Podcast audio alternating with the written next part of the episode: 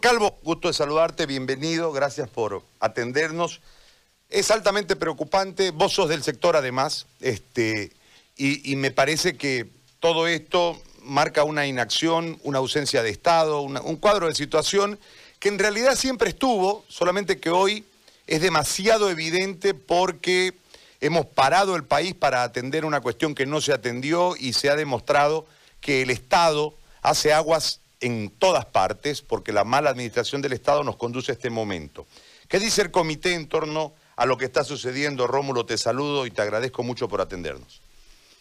Bueno, primeramente un saludo muy cordial a todos los radioyentes. Eh, justamente yo creo que es el momento de reencauzar justamente el trabajo que se ha venido realizando. Ya, no me voy a quejar del trabajo que ha hecho la gobernación, que ha hecho el municipio, porque en realidad son los que han puesto eh, la cara ante esta pandemia. No puedo decir mismo el Estado boliviano, porque nosotros venimos heredando desde hace mucho tiempo justamente un precario sistema de salud.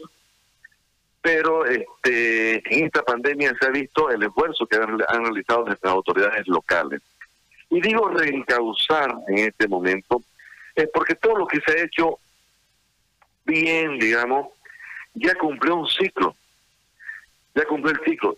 Ahora nos toca a nosotros buscar justamente eh, otra cosa, ya no tratar el síntoma de todo, el síntoma, buscar este camas y todas esas cosas.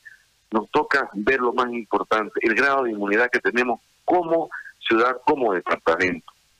Y eso es cambiando un poquito este la forma de trabajo no ganamos nada, este, pasando por las casas y, viendo si tal, le duele la cabecita, toma este remedio. No, ahorita necesitamos nosotros, y es lo que dije a la prensa justamente, ver este, el grado que hemos, que hemos, eh, asumido.